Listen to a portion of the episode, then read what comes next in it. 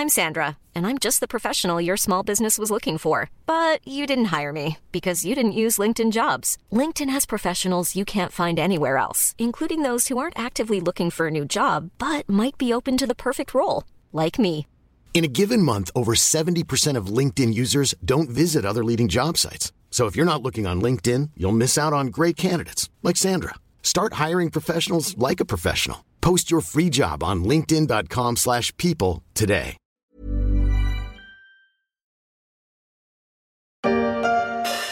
Mes parents sont bio, bio, bio, bio, bio, ne mangent que du bio, bio, bio, bio, bio, ne boivent que du bio, bio, bio, bio, bio, ne jurent que par bio. Tout le monde il est gentil, tout le monde il est bio chez Pascal Parisot qui parle de son père qui est bioman dans cette chanson rigolote pour les enfants. C'est vrai que le bio est sorti de sa niche ces dernières années pour rentrer de plus en plus dans le panier de la ménagère et le caddie du ménager. Mais avec le rebond de l'inflation, le bio fait un petit peu moins le beau. Bio, bio, bio, bio, bio, bio,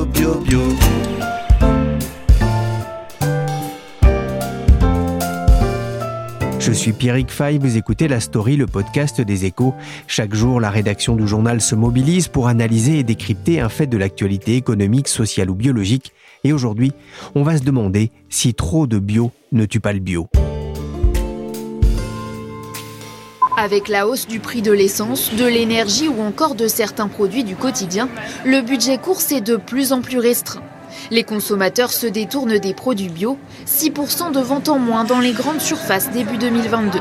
Début d'année difficile pour le bio et qui fait suite déjà à une année 2021 moins florissante. Selon Kantar, l'an dernier, le marché français du bio a reculé pour la première fois. Un simple accident ou un changement d'air.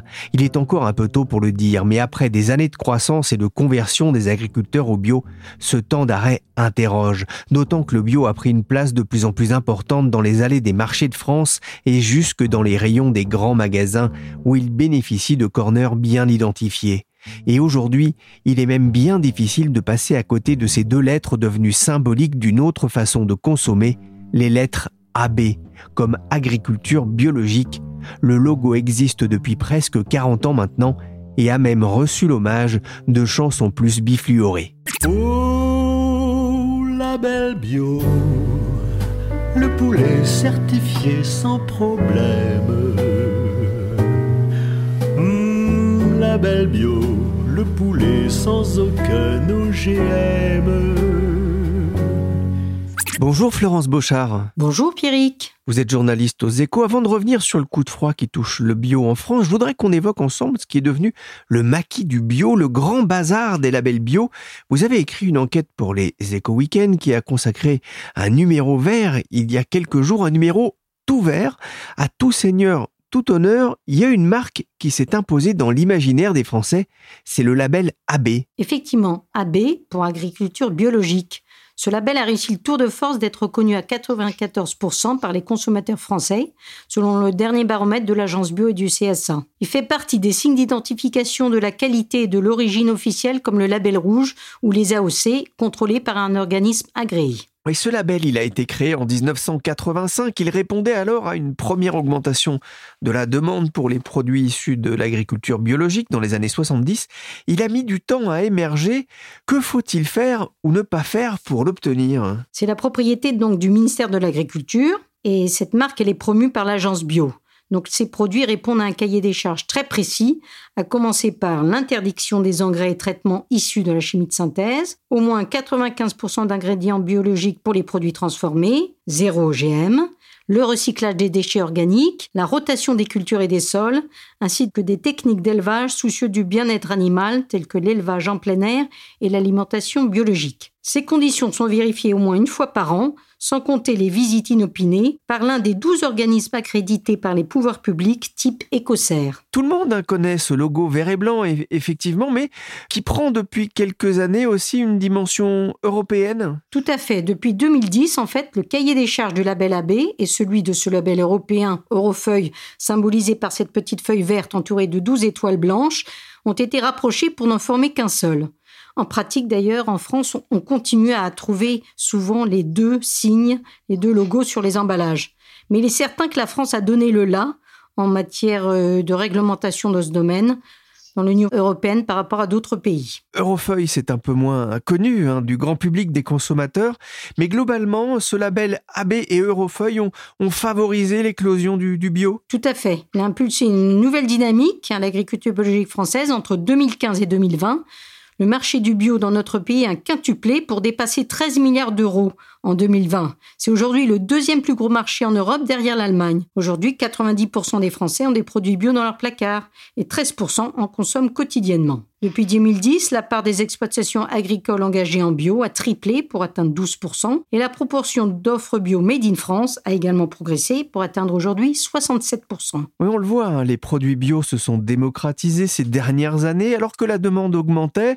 La marque AB est donc de plus en plus visible dans les magasins, mais revers de la médaille, elle est aussi de plus en plus concurrencée sur les emballages. Comment expliquer cette multiplication euh, des labels hein? Faites l'engouement des consommateurs pour le bio a poussé certains exploitants distributeurs à créer leur propre marque ou logo pour se différencier. C'est également un moyen de répondre à des demandes plus précises du public concernant une approche plus engagée de l'agroalimentaire ou de la grande distribution, que ce soit en faveur de l'approvisionnement local, l'éthique dans les rapports avec les fournisseurs, la rémunération plus juste des producteurs, ou encore du bien-être animal auquel le cahier des charges AB répond en partie, mais de manière insuffisamment explicite et transparente aux yeux du consommateur. Ce qui explique des lancements comme Pratique Café de Starbucks, Cocoa Plan de Nestlé, C'est qui le patron ou zéro résidu de pesticides. vous parlez dans votre article pour les éco-weekends d'un marketing durable et segmentant. Le risque, n'est-ce pas aussi de perdre les consommateurs alors que ces labels ne sont pas toujours certifiés? Effectivement, si ces labels se veulent plus focalisés, ce sont des démarches pour la plupart d'entre elles privées et en aucun cas validées par un organisme sectoriel agréés. Cette profusion déplaît fortement aux principales enseignes de distribution spécialisées, comme Biocop, qui jugent que cela ajoute à la confusion du consommateur sur les conditions de production des aliments bio. Du coup, certains sont même tentés parmi ces distributeurs de lancer des labels mieux disants. Mais l'État ne joue pas forcément un jeu très clair en matière d'agriculture biologique quand il soutient depuis 2017 la démarche de la Fédération des vignerons indépendants pour relancer le logo HVE, autrement dit haute qualité environnementale issu des travaux du Grenelle de l'environnement et de l'ONG France Environnement, ce logo récompense les efforts de producteurs pour améliorer leurs pratiques et réduire au minimum la pression sur l'environnement, le sol, l'eau, la biodiversité, mais sans remplir des conditions aussi drastiques que le label euh, AB. Et en fait, euh, c'est pas vraiment contrôlé. Mais certes, euh, ça concerne évidemment des vignerons qui souffrent peut-être de conditions climatiques et les exposent plus que d'autres à des euh, problèmes de maladie qui ne sont pas traitables autrement que par les traitements chimiques. Mais pour ces euh, producteurs HVE, c'est aussi un moyen de mieux résister à l'importation de produits bon marché.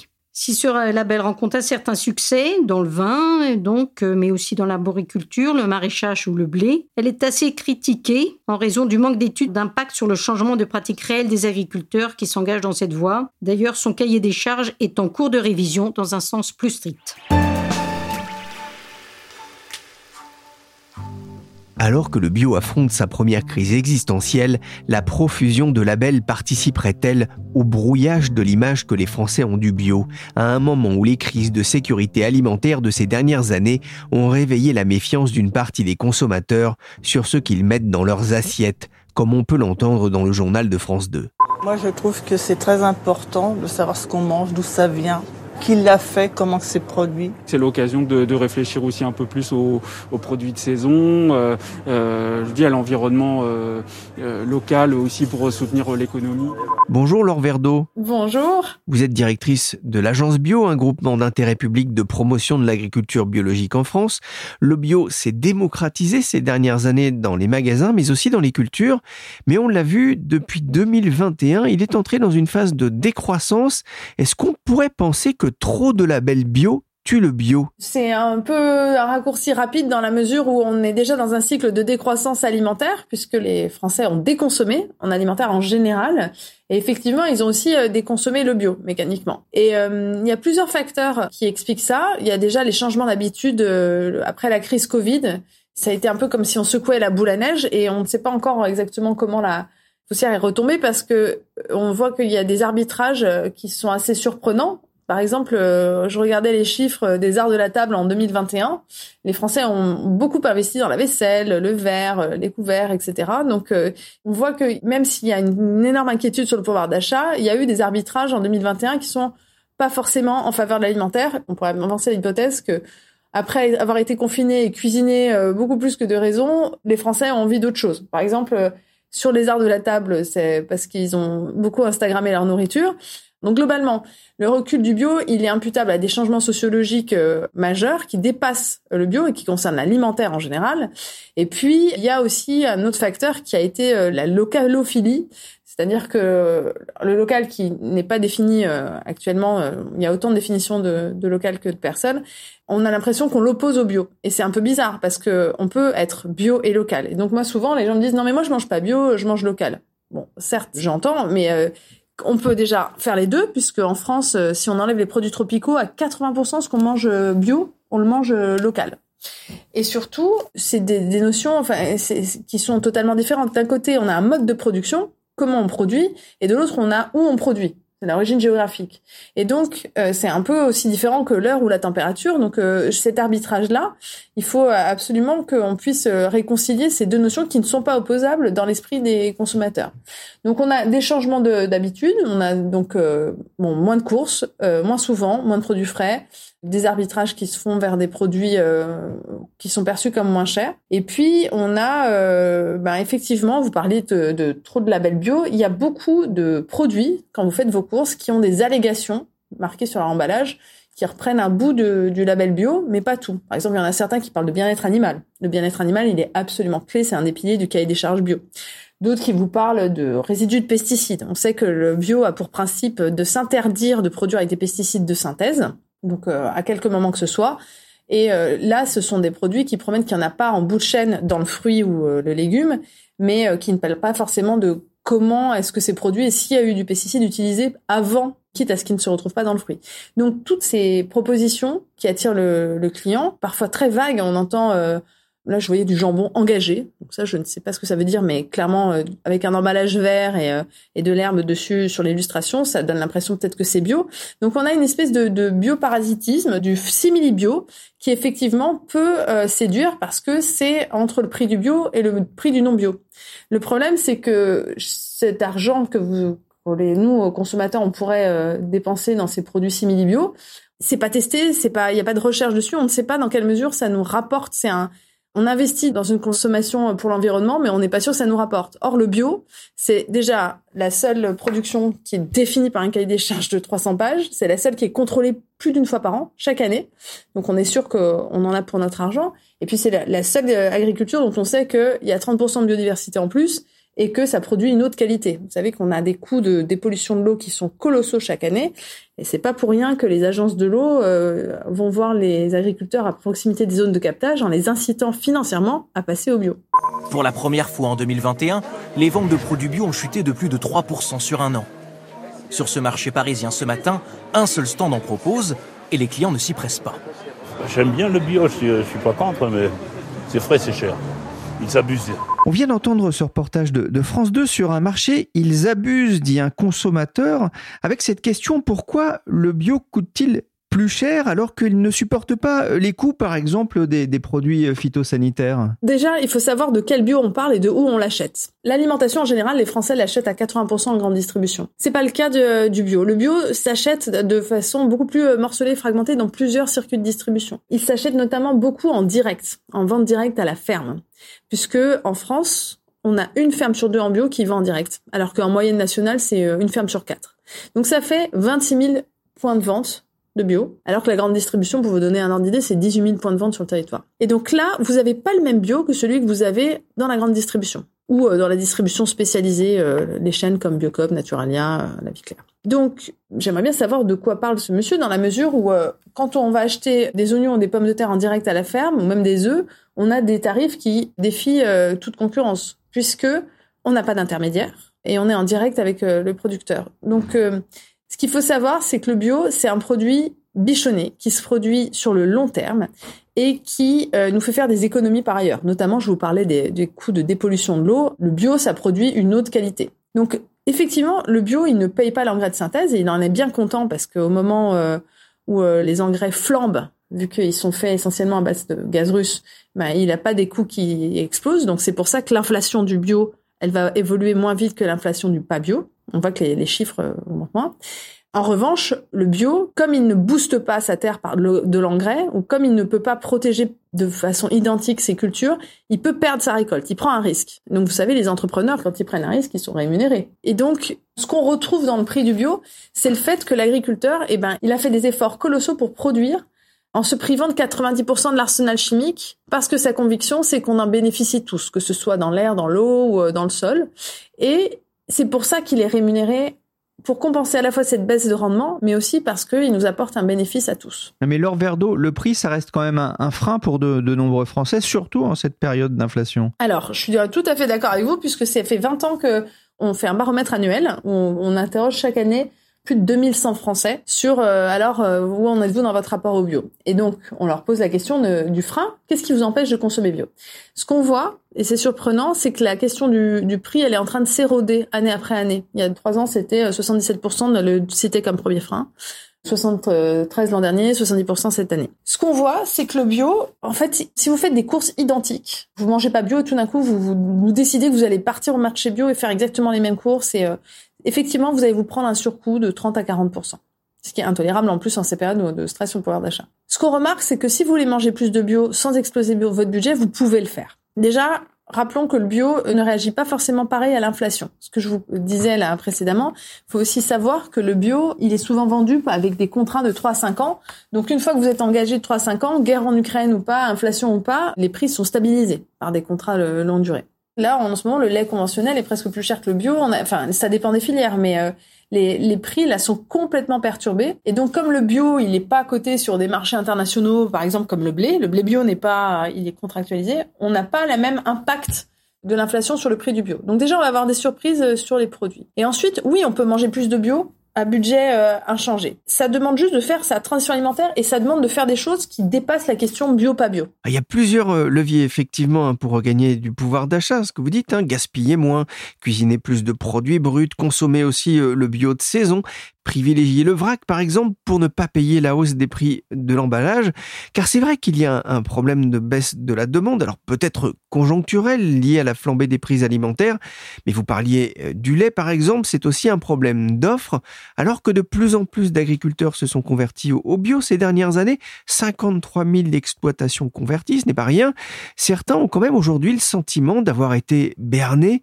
alors que la consommation diminue. Vous savez, un chef d'entreprise qui décide de se développer sur un marché en croissance à deux chiffres, il prend une décision rationnelle. Il euh, c'est pas berné ou pas.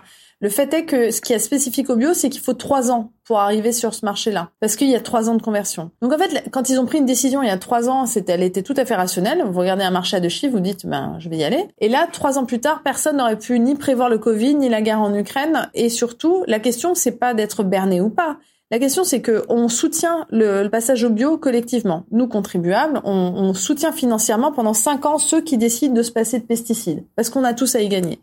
Et donc, si maintenant ces agriculteurs qui ont fait le chemin, on n'est pas au rendez-vous pour leur acheter leurs produits bio, ben on est collectivement euh, responsable.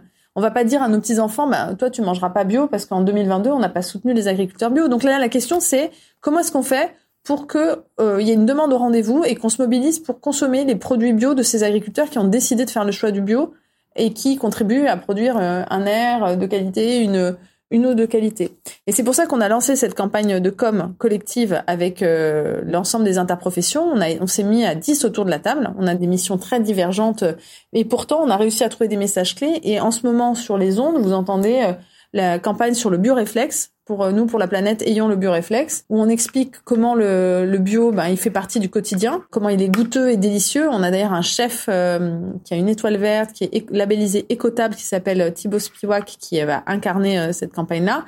Parce que le bio, en fait, ça fait partie du quotidien. Ça se choisit sur les mêmes critères que le pas bio. On est français, notre critère numéro un, ça reste le goût.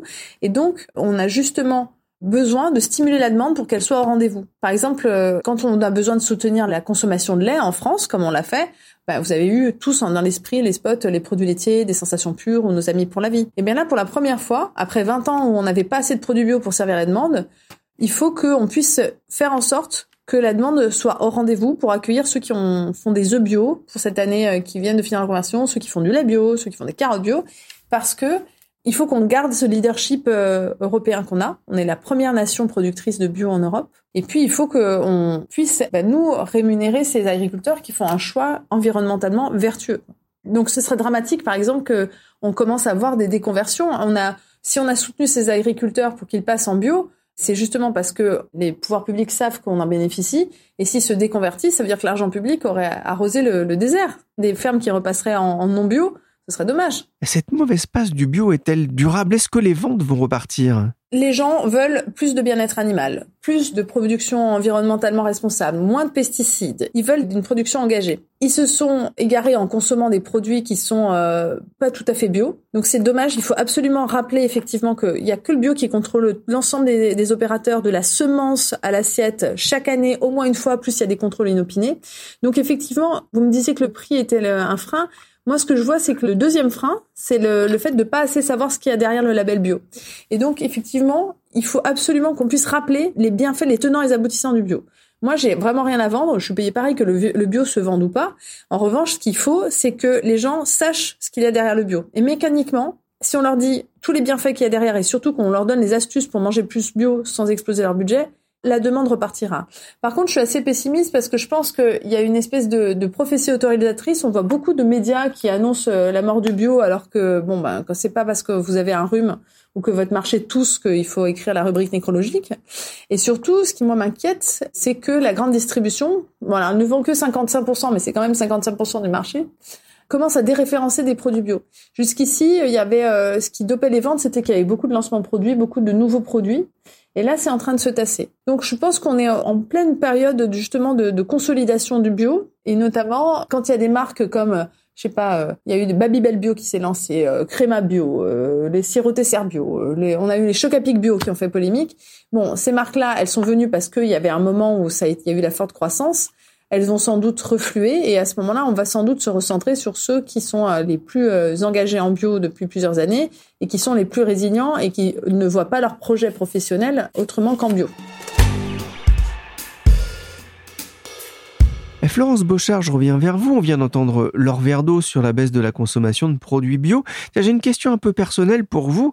Vous aussi, vous avez baissé votre consommation de bio? En fait, je consomme très peu de produits bio, si ce n'est pour des fruits. Il m'arrive de rentrer dans un magasin bio par curiosité ou dans le but de diversifier mon alimentation. Cette enquête, en fait, m'a plus intéressée à pousser la porte justement de ces magasins afin de réaliser combien euh, la démarche des producteurs était euh, solide, et je n'avais pas conscience auparavant des conditions imposées par euh, ce cahier des charges AB et des contrôles rigoureux effectués à ce titre. Ça aurait donc tendance à me pousser à y rentrer plus souvent qu'avant. Arrêter de fumer, prendre soin de son corps, manger bio. Vous avez déjà fait vos courses dans un supermarché bio? On s'attend à des gens éclatants, pétant le feu, le teint vif Stéphane Guillon moquait les magasins bio dans un sketch qui a 14 ans. Alors, je sais pas si c'était comme ça près de chez vous, Florence, mais depuis le marché bio a atteint 13 milliards d'euros. L'inflation favorise depuis peu la baisse des ventes, on le disait.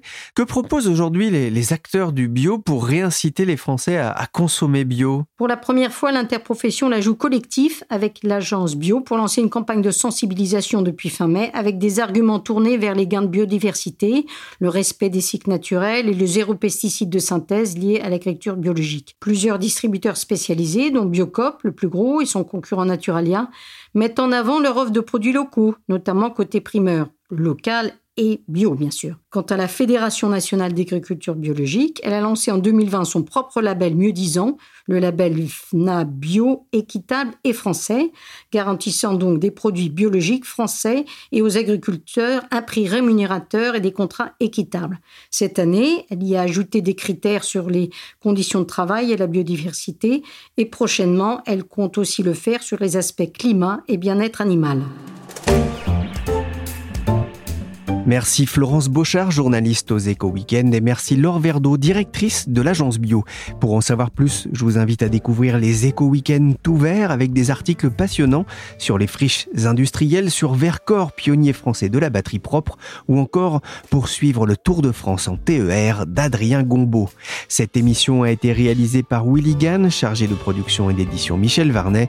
La story des Échos est disponible sur toutes les plateformes de téléchargement et de streaming de podcasts.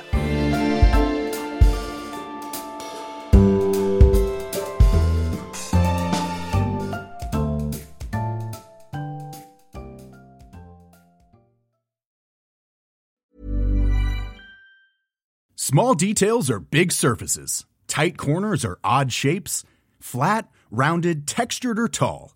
Whatever your next project, there's a spray paint pattern that's just right. Because Rust new Custom Spray 5 in 1 gives you control with five different spray patterns. So you can tackle nooks, crannies, edges, and curves without worrying about drips, runs, uneven coverage, or anything else. Custom Spray 5 in 1 only from Rust-Oleum. Planning for your next trip? Elevate your travel style with Quince. Quince has all the jet-setting essentials you'll want for your next getaway, like European linen, premium luggage options, buttery soft Italian leather bags, and so much more. And is all priced at 50 to 80% less than similar brands. Plus, Quince only works with factories that use safe and ethical manufacturing practices.